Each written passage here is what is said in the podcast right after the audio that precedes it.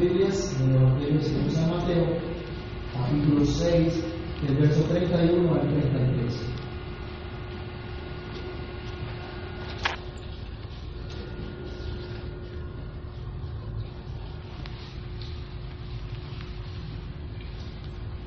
Mateo 6, 31 al 33, vamos a leer todos a una voz.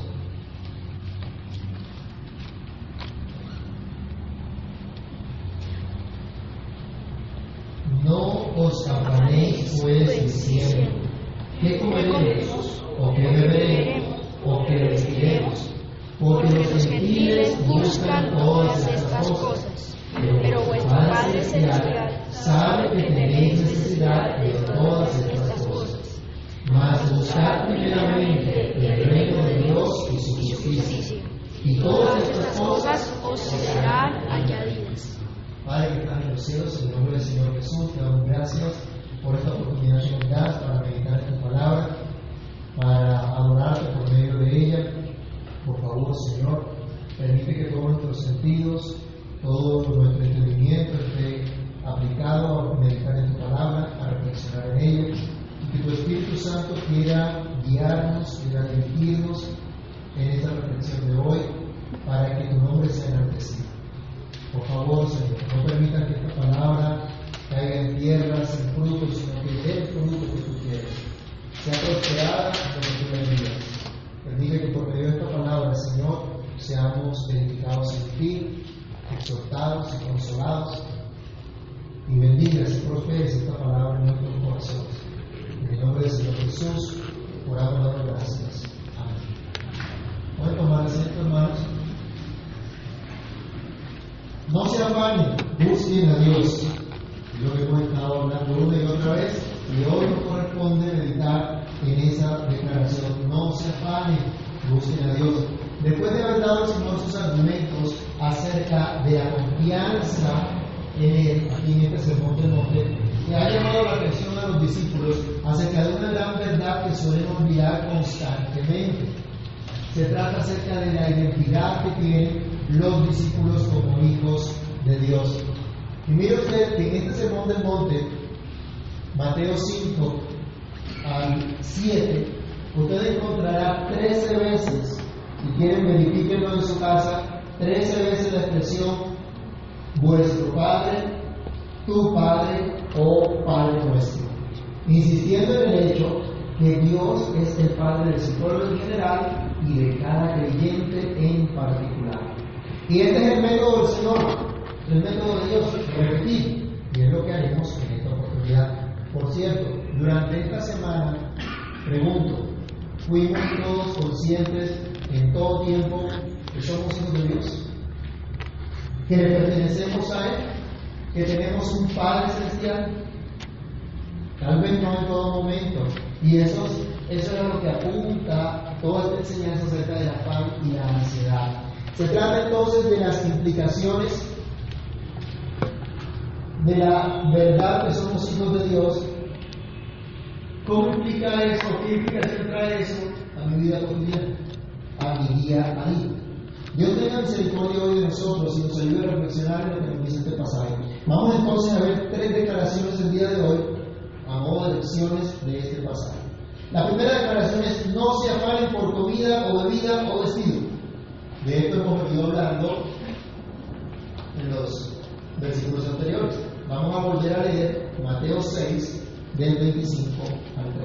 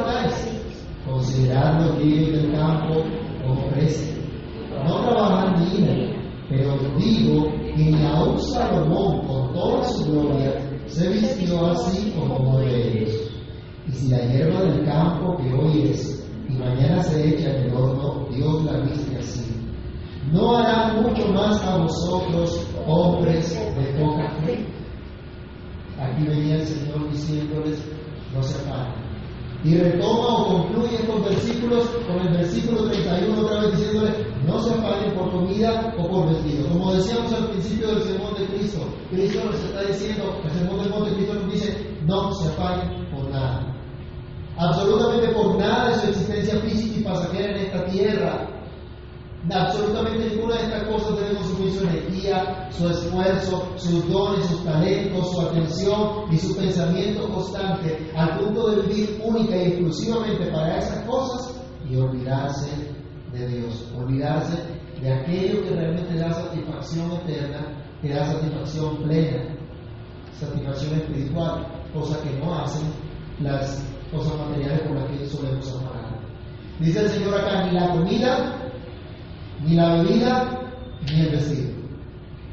Esto es nada que consideremos importante o indispensable para nuestro modo de existencia actual, debe provocarnos ansiedad. Y yo les pregunto, durante esta semana, ¿qué les provocó ansiedad? ¿El Transmilenio? ¿Lo pesado del trabajo? ¿La enfermedad? ¿El dolor? Cosa que de pronto usted diría, si no tuviera esto, sería feliz. A veces pensamos de esa manera. Si el Señor me quitara este problema de encima, yo sería feliz. O si Dios me proveyera tal cosa, yo estaría tranquilo. Ojo, hoy el mundo sufre de estrés. La enfermedad del momento se llama estrés. Las personas son etiquetadas como pacientes que sufren de ansiedad o de depresión. Soy paciente depresivo, soy paciente de ansiedad. Perdón, hermanos, pero los cristianos no pueden utilizar esta etiqueta. Cristo da el nombre correcto a eso, que no es una enfermedad, sino pecado. Se llama incredulidad. En el cristiano, la ansiedad, la depresión, es una muestra de falta de confianza en Dios. Cuando yo estoy ansioso, cuando yo estoy deprimido, cuando estoy sumamente angustiado, estoy diciendo, Dios no está en control. Dios no sé qué está pasando. O Dios te ha sido lejos. No estás conmigo. Estoy diciendo de pronto que Dios no tiene cuidado de mí. Hermanos, nos hace falta integrar o reconocer que nuestra salvación es integral. Nuestra salvación no es solamente que Cristo vino, murió en la cruz, pagó por nuestros pecados y nos va a llevar al cielo un día. Esa salvación que logró Cristo en la cruz también aplica para aquí y ahora, mientras vamos al cielo, mientras el Señor nos lleva a su presencia, mientras Cristo viene. Decíamos la semana pasada, a veces creemos en parte algunas cosas de la Biblia, algunas porciones, pero no la creemos toda. ¿Cuántos creen aquí que si se mueren hoy mismo se van al cielo? ¿No? ¿No cree? Uy, hermano, grave. Entonces cree en Cristo para que si se muere esta noche se vaya al cielo. A veces creemos en algunas partes, pero no creemos todo. Hoy mucha gente conmemora el llamado Domingo de Ramos. Conmemora la entrada de Cristo a Jerusalén, donde todo el mundo decía, aquí viene el Rey, Osana, el que viene en el nombre del Señor, bendito el, Hijo de David. Pero de pronto piensa en algunas cosas durante esta semana. De pronto hasta una película por allá el jueves o el viernes. El viernes santo vemos una película de, de, la resurrección de Cristo. Y eso es todo su mensaje. Y no es más, para otros simplemente es el tiempo de orgullo, paseo, diversión. Semana de descanso porque hemos trabajado mucho. Eso es para muchos, pero no piensen en las implicaciones. Bueno, si recordamos que un día como hoy el Señor fue recibido con aclamación, pero más tarde fue crucificado, ¿cuáles son las implicaciones de ese hecho histórico para nuestra vida hoy, aquí y ahora. Para estas personas que piensan algo, no hay mayor implicación de este hecho en sus vidas. Lamentablemente, hermanos, a veces nosotros como cristianos actuamos como esos que no conocen a Dios, que no entienden las implicaciones de la obra de Cristo en su vida aquí ahora y por la eternidad.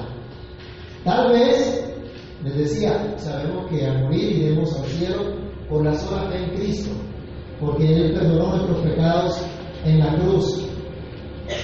Pero puedo aplicar esa salvación a mi día a día sabiendo que el Dios soberano que me salvó, que quitó todos mis pecados y los clavó en la cruz, también me gobierna, también gobierna las circunstancias que hay alrededor de mi vida, o solemos caer en tristeza como el mundo, en depresión y ansiedad, que son expresiones de incredulidad,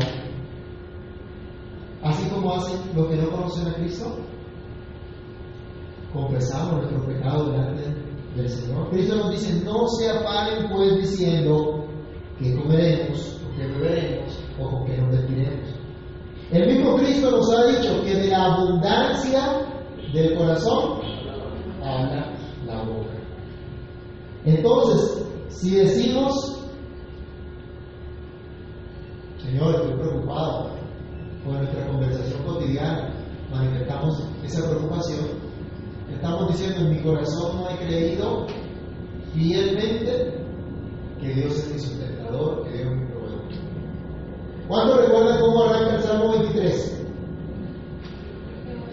Fuerte, fuerte. Otra vez. Jehová es mi pastor. Pero a veces sacamos la lista de todo lo que nos falta. Como cuando vamos al mercado cuando vamos a hacer el mercado, que a veces estudiamos la lista de lo que hace falta en la, en la cocina, a veces cerramos con esa lista delante del Señor. Lo que decimos es muestra de lo que hay dentro de nosotros, de modo que incluso al hablar de estas cosas materiales, preocupados por ellas, es una señal entonces que estamos ansiosos, que estamos apagados. ¿Qué ocupan nuestras conversaciones cotidianas? El recibo que para el próximo mes la deuda que, el banco no espera? ¿Cuáles son nuestras quejas o nuestras añoranzas? ¿Se acuerdan del pueblo en el desierto? ¿Qué decía el pueblo en el desierto cuando tenía que comer maná todos los días? ¿Qué era lo que recordaban que había en Egipto? Que había cebollas para sazonar la comida, que había carne en abundancia, que había ajos que daban sabor, sazón a la comida, y comiendo cereal todos los días. Estaban cansados. A veces nos pasa lo mismo, ignoramos ciertas cosas, pero si Dios no nos ha querido dar, hermano, ¿para qué las ignoramos? Por algo el Señor nos trae paso a paso en nuestra vida. Enseguida entonces, si el Señor nos dice no se apanen por comida o bebida, debemos reflexionar en segundo lugar, o la segunda declaración, no se apanen porque ustedes no son paganos. Versículo 32 dice, porque los gentiles buscan todas estas. Pueblo de Dios, iglesia de Cristo, no hay razón alguna para estar llenos de ansiedad, llenos de angustia, de pensamientos ansiosos, ni de depresión, porque ustedes no son paganos, ustedes no son huérfanos, tienen un Padre celestial que cuida de ustedes tiernamente, que nunca los dejará, que nunca los desamparará. El que no conoce a Dios tiene todas las razones para estar para estar ansioso, para estar angustiado. El cristiano sabe que está en las manos de su buen Dios. Y que al que ama a Dios, todas las cosas le ayudan a vivir. Hermanos, no son paganos los hijos de Dios los cristianos. Los paganos viven sin Dios, en toda clase de afán. Los gentiles de los que nos habla este texto hacen referencia a la gente que no tiene una visión del mundo centrada en Dios. Hace referencia al tipo de personas que no reconoce a Dios como creador y sustentador de todo lo que, de todo lo que existe y no reconoce que todas las cosas conducen a la gloria de Dios. Solo el cristiano puede reconocer que todas las cosas de su vida glorifican, ayudan a glorificar el nombre de Dios. Los gentiles, en este caso los paganos, no adoran al Dios vivo, no adoran al Dios de la Biblia que se ha revelado a su pueblo desde el principio de la humanidad. No confían en Él, no pueden hacerlo. Los que no conocen a Dios tienen una, una visión totalmente distorsionada de la Biblia.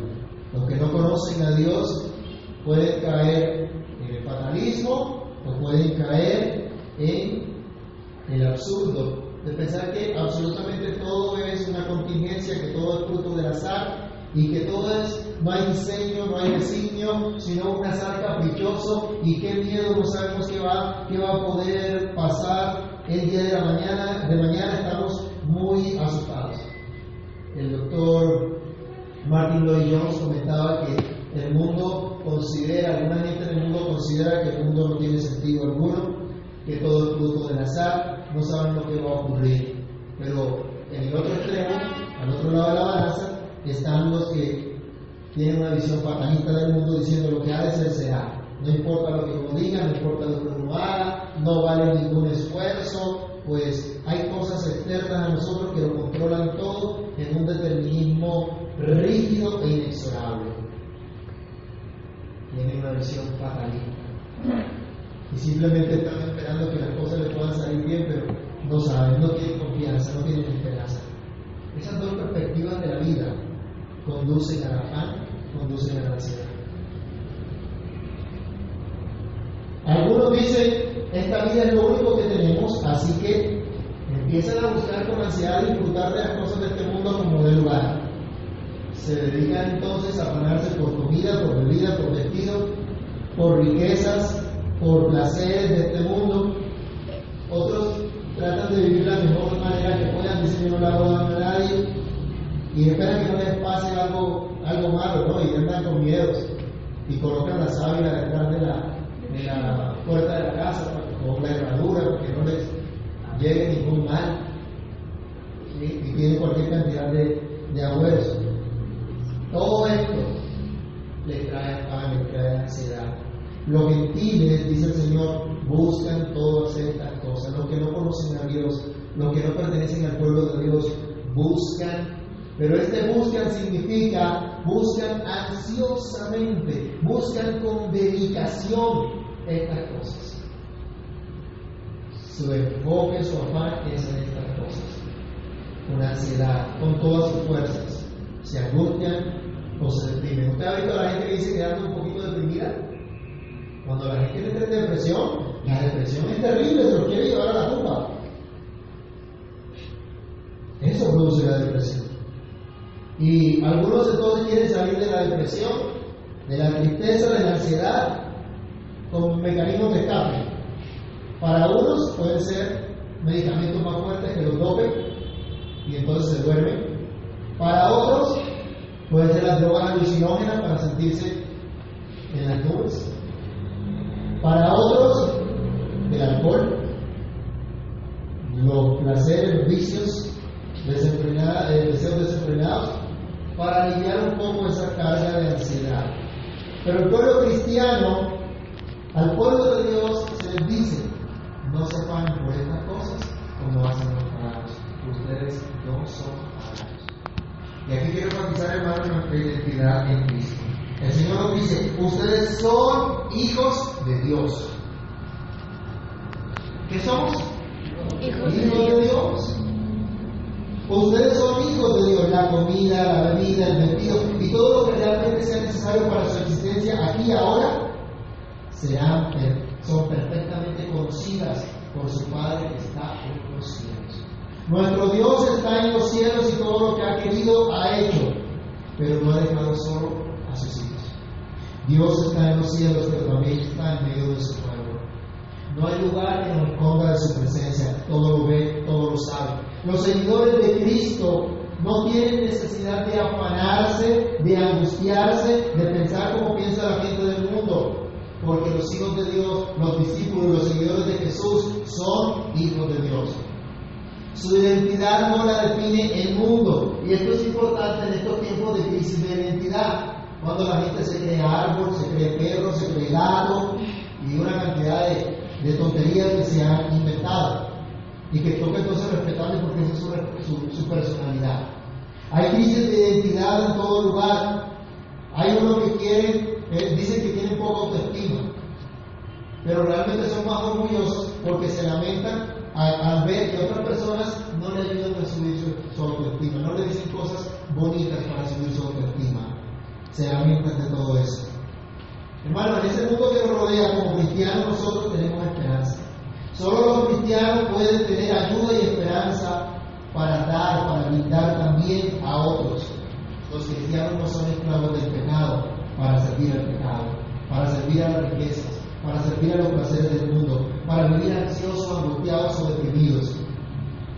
Eso lo hacen los paganos que no conocen a Dios. Pero ustedes son hijos de Dios y no pueden colocar su esperanza en expectativas de este mundo, en cosas temporales de este mundo. Leamos el Salmo 62.1 y analicemos cuál fue la esperanza del salmista, en qué hallaba paz, en qué hallaba tranquilidad, en qué tenía consuelo para no entrar en depresión, para no entrar en ansiedad, para no entrar en angustia. ¿Qué dice el Salmo 62.1? Todos. Está callada mi alma de Él viene mi salvación. Y esto es maravilloso. En Dios solamente está callada mi alma. En Dios solamente puedo hallar reposo. Dios solamente es mi refugio. Dios solamente es mi seguridad. Hermano, cuando tenga la tentación de estar en ansiedad, en depresión, mire a aquel que es su refugio. Aquel que le da paz a su corazón aquel que le da seguridad. El salmista no dice que en los fármacos estaba el control de su ansiedad. Él no dice que su depresión desaparecía en los mecanismos de escape que tienen muchos, llámese drogas, alcohol, impurezas y pasiones desordenadas o lo que sea. El salmista no dice que encuentra paz esperando que un día las cosas cambiarán. ¿Se acuerdan de esa canción que dice el día de mi suerte? ¿Cuándo llegará el día de mi suerte? ¿Mi suerte cambiará? No,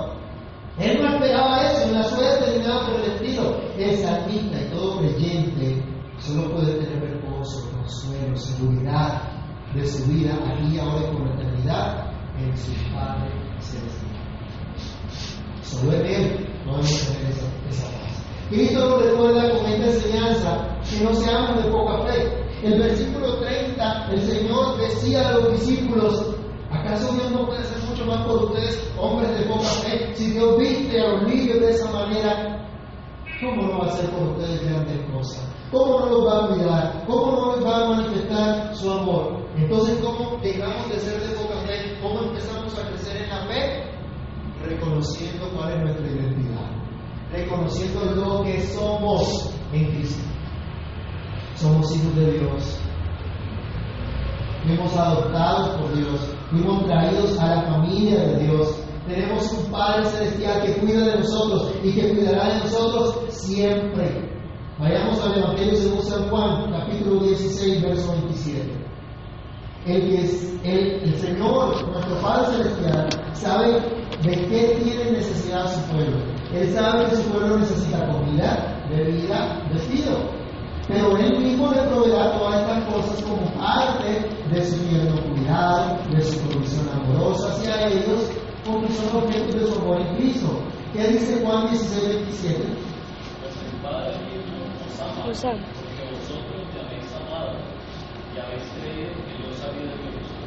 ¿Creen esto?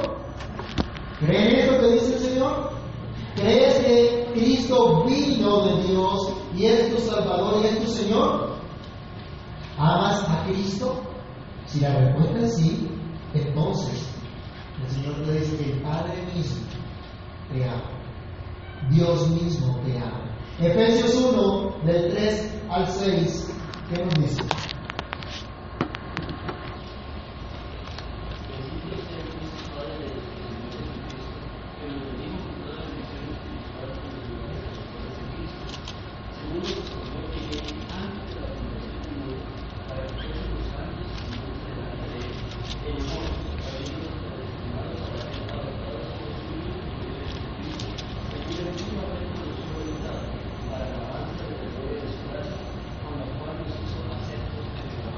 Mire el amor de Dios todo lo que hizo.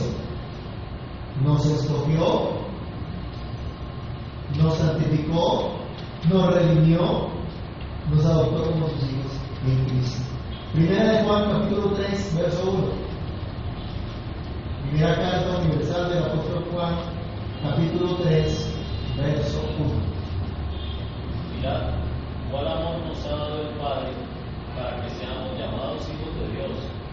Por esto el mundo no nos conoce, porque no le conoció a Él. Mirad cuán amor nos ha dado el Padre. Mira cuán grande es el amor de Dios para que nosotros seamos llamados sus hijos. Ahí mismo en primera de Juan, en el capítulo 4, versículo 9. Esto se mostró el amor de Dios para con nosotros, y que Dios envió a su Hijo unigénito al mundo para que como usted. Dios mandó a su Hijo al mundo para que nosotros podamos vivir en Él, para que tengamos vida en Él. Ese es el amor de Dios. Y hay muchas otras citas que podemos acudir y revisar. Dios no ha revelado su amor. Dios entonces, que nos ama, dice el apóstol Pablo, si no encatimó a su propio Hijo, ¿cómo no nos va a dar también con Cristo absolutamente todas las cosas? Todas todas las cosas en Cristo. Así que mis hermanos, el Señor nos llama aquí la atención a no dudar de la. Dios cuidará siempre de nosotros. No se afanen, dice el Señor, no vivan como paganos llenos de ansiedad y preocupación, sino vivan como lo que son, como hijos de un Padre Celestial que les cuida siempre. Pero termina la sección, en el versículo 33, más buscar primeramente el reino de Dios y su justicia, y todas estas cosas os serán añadidas. Como utilizando un juego de palabras, el Señor les dice, si se quieren preocupar, si se quieren afanar de algo, afánense por buscar el reino de Dios. Sirvan a Dios desde su vocación. Oren a Dios diciéndoles, venga tu reino, hágase tu voluntad como en el cielo, así también en la tierra. Oren por lo que estén dispuestos a hacer también, por lo que estén dispuestos a comprometerse.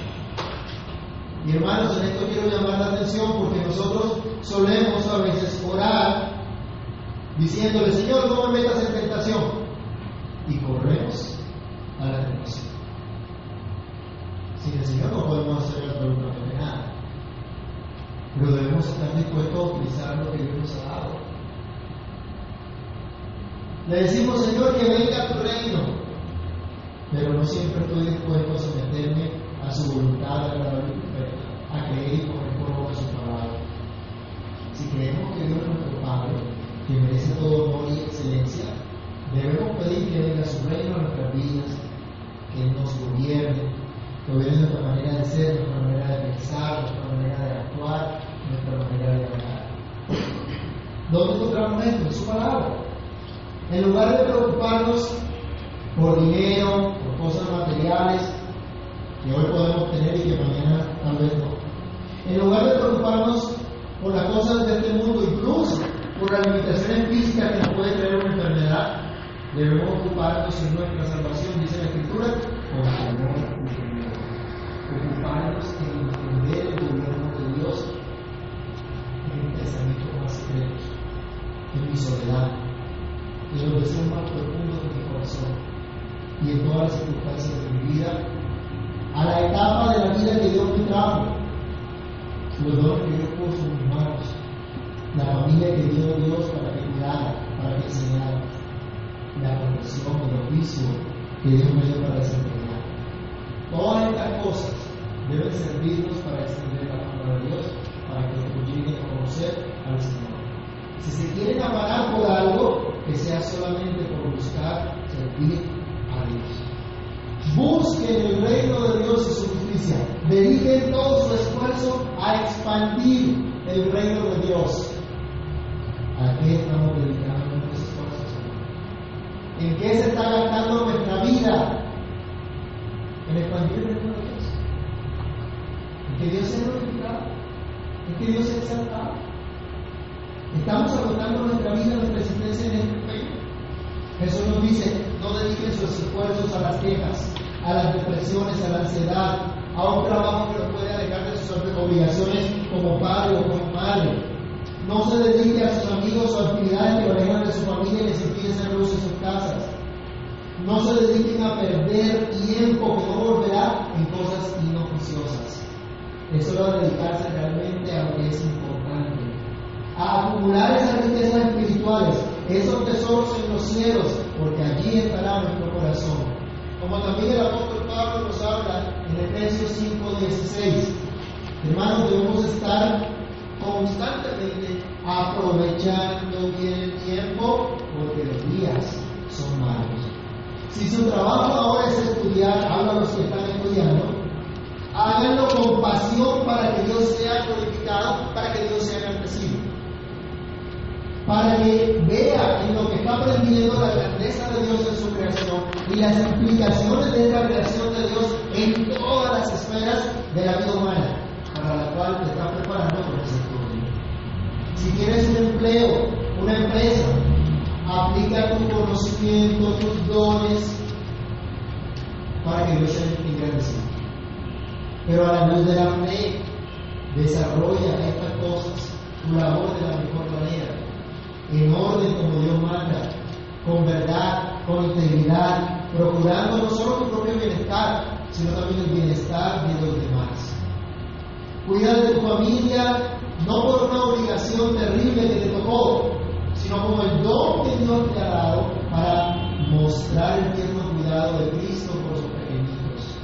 Todo lo que hagas debe ser desde la perspectiva de manifestar la grandeza, la majestad de Dios. Con tu vida, con tus palabras, con tus dones, con tus recursos, debes compartir la buena noticia a los que te rodean. La buena noticia que tú has recibido, que siendo aún pecadores, Cristo murió por nosotros.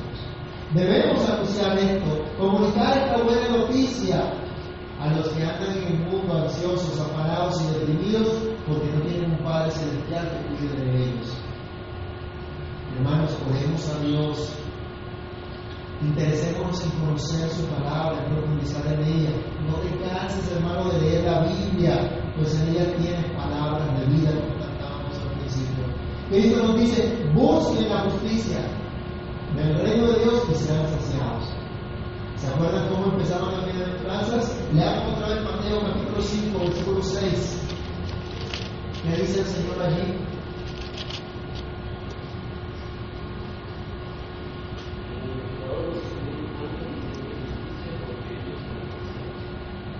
Busque con dedicación el reino de Dios y su justicia.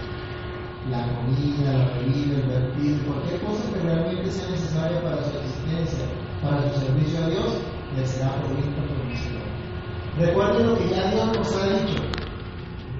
Bienaventurado que tienen hambre, es de justicia porque ellos serán saciados.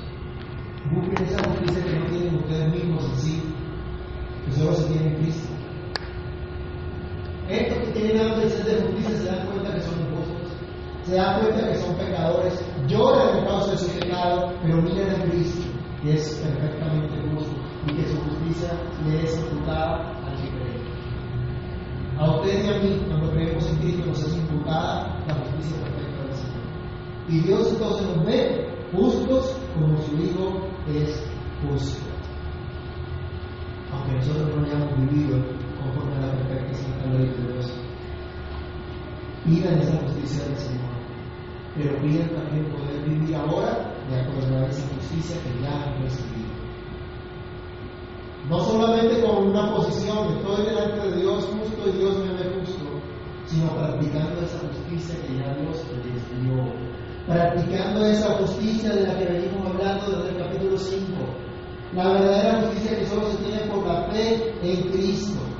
Y que no es una justicia de apariencia, que no es una justicia mentirosa, que no es absolutamente ninguna de estas cosas, sino una vida de fe en el Señor Jesús. Una vida de fe en la verdad de nuestro Dios. Procuremos con diligencia entender y poner por obra lo que el Señor nos dice, lo que el Señor nos habla. Hermanos, el llamado es a vivir la vida justa en una devoción sincera a Dios. Y ya hemos estudiado acerca de esa devoción, ¿no?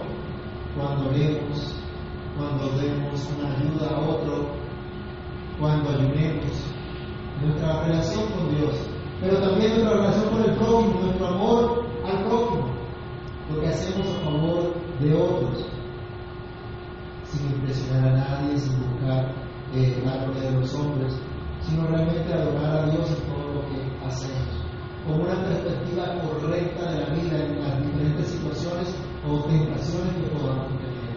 Procuremos con diligencia entender y poner por obra las enseñanzas de Cristo. Dediquémonos a reflexionar en ellas. Reflexionar significa pensar una y otra vez en algo. Si usted se ha preocupado alguna vez en la vida, ya sabe lo que es reflexionar. ¿Cierto? Si ha estado preocupado por pagar el arriendo, por pagar una deuda, ya sabe lo que es reflexionar. Señor dice, en lugar de reflexionar en eso, reflexione en. Reflexione lo que dice la Biblia. Reflexione en los dichos de Dios. En lugar de ponerse a llorar porque le falta una cosa, le falta la otra, le duele aquí, le duele allá, vaya a los hechos maravillosos de Dios. Cuente las maravillas que Dios ha hecho por su vida. Cómo Dios ha cuidado su iglesia, cómo Dios le ha sostenido. No se trata de su mera historia, hermanos. Cantábamos de las bellas palabras de vida, esa bella historia que tenemos de la salvación y la redención en Cristo. Dios ha salvado a su pueblo y a la luz eh, de, la historia del, pueblo de Dios, de la iglesia.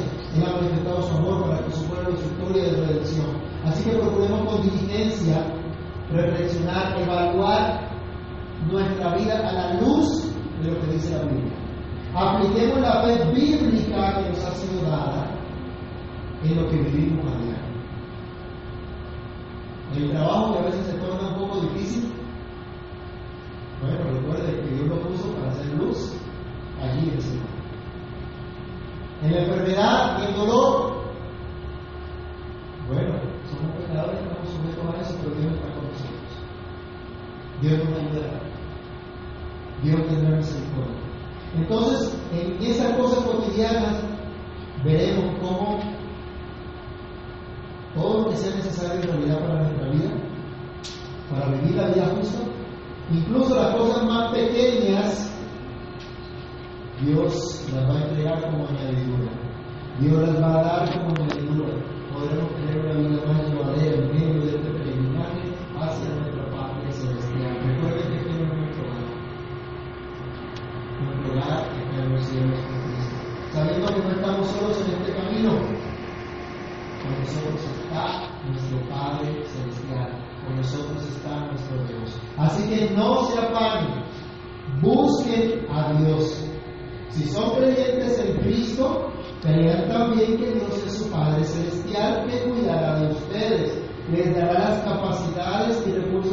para su vida en esta tierra mientras llegan a su morada eterna.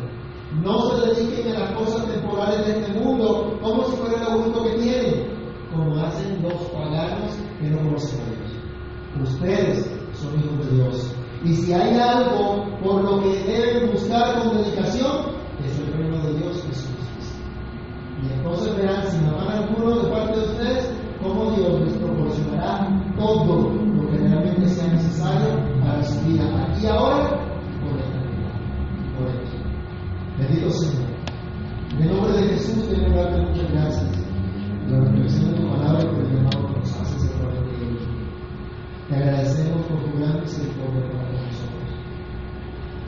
Por mostrarnos, Dios, por ejemplo, claros, cuán real es tu palabra, cuán real es tu enseñanza, cuán vanos, Señor, son los argumentos de la ansiedad, de la depresión, del afán. Y cuán reales son tus argumentos, Señor, para que aprendamos a confiar en ti. Padre bueno, ayúdanos en este camino. Ayúdanos, Señor, en este propósito de vivir la vida justa que tú quieres. Enséñanos, Señor. Sin ti nada somos, sin nada podemos hacer. Pero tú, mi Dios, eres nuestra esperanza, nuestra confianza y seguridad por favor, quieras saludarnos, quieras encaminarnos, quieras dirigirnos para tu gloria. Por favor, Padre bueno, danos la gracia durante esta semana de recordar tu nombre.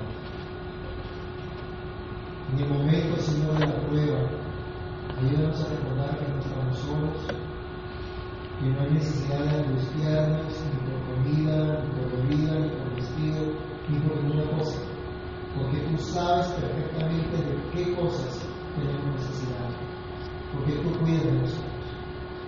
Te rogamos, Dios mío, ayúdanos para que durante esta semana apliquemos la fe que nos ha regalado a las situaciones que se presentan, a las situaciones que vivamos sabiendo que nada se escapa de tu control, que tú estás, Señor, gobernando todas las cosas, todas las situaciones para tu gloria y para nuestro beneficio.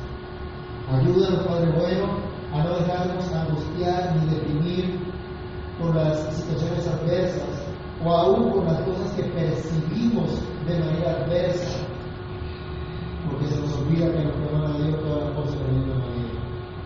Mi Señor, ayúdanos a entender que tú cuidas de nosotros, que tú no nos dejas, que tú no nos desamparas. Perdona, por favor, nuestra incredulidad. Y ayúdanos a crecer en la fe, entendiendo lo que tú dices, creyendo lo que tú dices, aplicando nuestra vida diaria lo que tú dices. Asístanos para ello y encamina nuestras vidas en tu buena voluntad,